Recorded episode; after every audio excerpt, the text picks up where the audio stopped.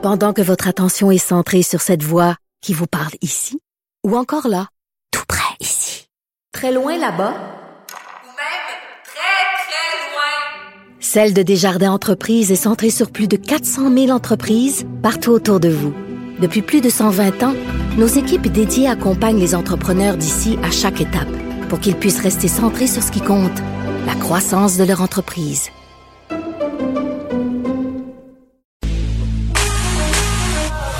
Pour elle, une question sans réponse n'est pas une réponse. Geneviève Peterson.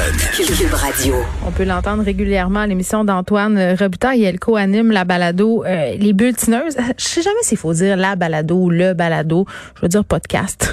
je me ferai pas d'amis par avec la loi 101. Mais j'avais bien envie euh, de la recevoir à l'émission pour jaser un peu. Sophie Villeneuve est là. Salut Sophie. Allô, Geneviève? Bon, Sophie, l'une des bulletineuses à Cube Radio, cofondatrice et vice-présidente de Catapulte Communication. Euh, on voulait se parler de deux sujets aujourd'hui. Un qui fait la une du Journal de Montréal. Puis je dois dire que quand j'ai vu la photo, j'étais comme un peu, euh, bon, dubitative. J'étais carré de voir euh, des photos de monde qui engraisse un peu partout, comme si c'était... Euh, ben c'est vrai, comme si c'était la même affaire. Là, on parle des Québécois qui ont pris du poids pendant la pandémie. On est deux à être dubitatives euh, et à se demander si euh, réellement c'est encore opportun en 2021 de parler de prise de poids.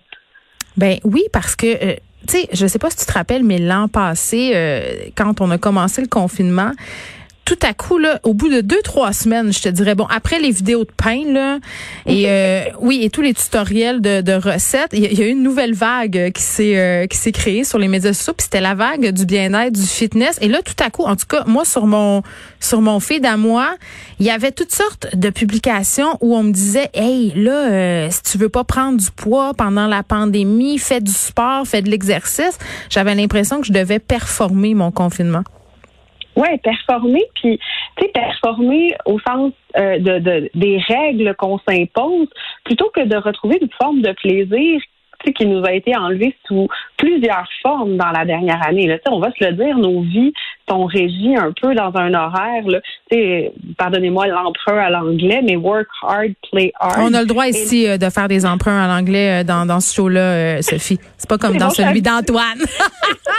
avec Antoine, il m'aurait fait des gros yeux. Non, non. Mais on travaille fort, puis en contrepartie, ben on voyage, on sort, on a des soirées avec des amis. Puis là, oups, avec la pandémie, on pêche tout ça. Puis ce qui nous reste comme plaisir, puis comme bonheur, ben, c'est de manger, puis de prendre un peu de vin, puis de, peu? de, savourer autour de ça. Un peu beaucoup, ouais, non, OK. Pour être 100 honnête, un peu beaucoup. Moi, je, je, me suis transformée en une autre personne. Tu sais, avant, c'est vrai que j'avais une vie sociale quand même assez très remplie, mais maintenant, comme notre seul plaisir, c'est manger, on dirait qu'à 8h30, 9h le matin, je commence à penser au souper. Tu sais, je me dis, OK, qu'est-ce qu'on pourrait faire? Là, je texte mon chum, OK, t'as-tu pensé à ça? Puis ça devient comme notre seul événement. Fait que c'est vrai qu'à un moment donné, en tout cas, moi, je l'ai vu, là, pour vrai, dans mon pantalon, là, mettons que je suis plus serrée que l'année passée, puis ça me dérange. J'aimerais ça que ça me dérange pas, mais c'est pas vrai. Je serais hypocrite de dire que ça me dérange pas. Ouais, je, je, je, te rejoins là-dessus. Mais tu sais, moi j'ai trouvé une, une, espèce de solution. Je, j'arbore le legging, donc on le sent moins dans le pantalon. Oui. Mais pour dire la vérité, la contrepartie, ajouter un peu de sport, ça vient créer un équilibre. Bon, tu sais, j'en suis, mais il faut pas non plus se sentir outre mesure coupable de ça parce que justement cette notion de plaisir là, elle a besoin de revenir. Puis regarde, tu sais, en le préparant, en le prévoyant avec ton chum, ben tu retrouves quelque chose de, de sain, d'équilibré, de une notion de d'avoir envie de se réunir autour de la table aussi, euh, même si on est en petit groupe, en petit groupe famille, ben ça, tu sais, c'est quand même quelque chose d'important. Donc il faut arrêter de de d'avoir honte de ça, puis euh, de de, de d'exagérer par rapport à la prise de poids. Là. Quelques, quelques livres en trop à cause d'une pandémie mondiale, je pense que c'est pas dramatique. Oui, mais si je regarde euh, l'étude en question, là, on me dit euh, bon, les femmes ont plus engraissé que les hommes. Euh, les femmes à 39,6% qui ont pris entre 6 et 10 livres. Les hommes, 38,9% d'entre eux ont pris entre 6 et 10 livres aussi. Euh, bon, c'est pas un très grand écart là, au niveau des Non. pourcentages, mais je me demande à quoi ça sert de nous parler de ça. T'sais, honnêtement, je me pose vraiment la question. C'est quoi le but? Est-ce que c'est euh, d'attirer notre attention sur le fait qu'un poids santé, supposément, c'est meilleur pour nous? Qu'est-ce qu'on essaye de faire par des par des études comme ça? C'est ça que je comprends pas. Il me semble que parler de poids en 2021, c'est out. C'est out, puis la tendance aussi à être maigre à tout prix. Là, tu sais, il y a le poids santé, soit, mais Mais c'est le poids de chacun. Tu fais bien de le dire. Oui, On n'a pas tous le même poids santé. Exact, c'est le poids de chacun. Puis, tu sais, moi, dans la vie, même si je voulais peser 120 livres, ça arrivera jamais. Puis, j'ai décidé, il y a de cela longtemps, que ce serait pas un enjeu de mon quotidien. Mais t'es bonne, je vais prendre tes trucs. Puis c'est c'est quoi? Moi, par rapport à moi, j'ai vu ma mère se battre avec son poids dans la vie. Ma mère, elle a toujours eu comme un challenge avec ça. Puis Ouais. je me suis toujours dit, j'avais pas envie de tomber trop là-dedans. Je, suis soucieuse. Puis moi aussi, ça me, moi aussi, ça me fatigue quand je fais un petit bourrelet dans mon pantalon là, pour être 100% honnête. Mais j'ai décidé que ça allait pas être comme ça que j'allais me définir. Puis dans le regard de plein de gars que j'ai croisés dans ma vie, j'ai toujours senti que c'était pas, euh, tu sais, c'était pas un enjeu. Comment te dire, tu sais, c'était, il y a plein de gars qui trouvent ça beau une fille avec des formes. Ouais, mais en même temps, euh, j'ai envie de te dire, Sophie, que le problème, c'est pas, euh, c'est pas avec les gars qu'on l'a, c'est Ah. entre nous, avec nous. avec nous-mêmes. Ah oui, puis entre les filles. T'as Moi, raison, mon chum, il peut me raison. dire 203 fois par jour euh, comment il me trouve magnifique. Si moi, je trouve que j'ai un bourrelet quand je passe dans le miroir, je l'entends pas. Tu comprends-tu? Ça rentre d'une oreille, ça sort par l'autre. Ben, tu vois, c'est là que moi, je- à un moment donné, j'ai fait la paix avec ça, puis je réussis à me trouver là. Je pense que les grosses fesses m'ont aidé par rapport à ça aussi. Moi, enceinte, là, j'étais grosse, puis je me trouvais tellement belle, malgré ces rondeurs-là, qu'on dirait qu'après, j'ai j'ai apprivoisé ça, puis j'ai décidé de pas capoter. Puis j'ai plein de copines qui capotent avec leur poids, là, puis qui sont minces, puis qui prennent pas un livre, puis qui capotent. Moi, je pense que c'est pas essentiel. Je plaide coupable. de mais tu sais, il faut pas. En tout cas, moi, je pense qu'une fille va être belle quand elle va se trouver belle. Fait C'est que je pense vrai. que c'est comme un peu la base de ça, puis d'en revenir à ça. euh, Mais arrêtons d'en parler publiquement. Ayons donc un discours positif sur le poids, sur la santé, sur le plaisir de manger, au lieu de focuser tout le temps sur ah mon Dieu, les femmes ont pris entre 6 et 10 livres. Tu sais, je trouve que ça serait Tellement. beaucoup plus euh, constructif. Tu voulais qu'on parle du malaise Arruda, euh, en fait le Arruda Roberge Moi, c'est comme ça que je l'appelle.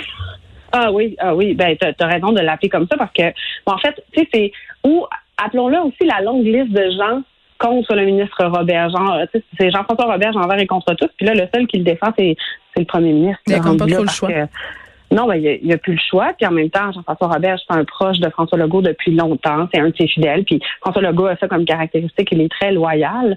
Mais c'est difficile pour euh, Jean-François Robert. Et là, tu sais, il a mis la santé publique dans l'embarras. Puis il y a toute une notion de Mais qu'est-ce qui s'est passé, hein, publique. exact? C'est quoi qui s'est passé hier exactement? Ben, en fait, hier, on était en étude de crédit à l'Assemblée nationale. Ok, L'étude de crédit, ça suit le budget. Dans le fond, on va fouiller dans les livres des dépenses du gouvernement. Donc, les partis d'opposition interrogent le gouvernement.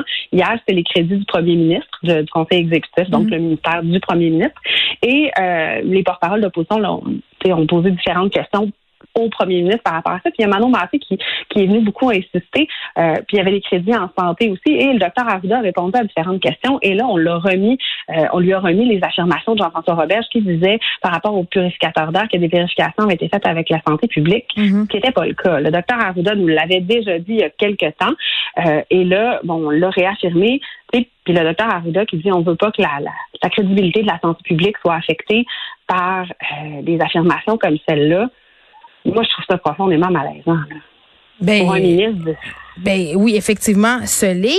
Euh, puis à un moment donné, on se demande euh, combien de temps il va rester à M. Roberge au bout du compte, là, parce que le premier ministre, tu le dis, c'est un des seuls euh, qui lui euh, qui l'appuie encore. Euh, mais j'ai l'impression euh, que c'est un appui d'apparence, là, parce qu'on n'a pas le choix, parce qu'on veut sauver la face.